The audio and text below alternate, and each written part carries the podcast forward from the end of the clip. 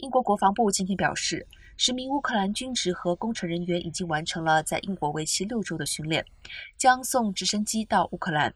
其中第一架直升机已经抵达了乌克兰。这是伦敦当局自俄罗斯入侵乌克兰后首度捐赠直升机。除了三架英国军方退役的 C King 直升机外，英国再会供应一万发火炮。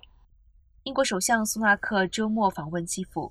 宣布将额外资助价值五千万英镑的防空系统，英国也将供应乌克兰部队防寒装备。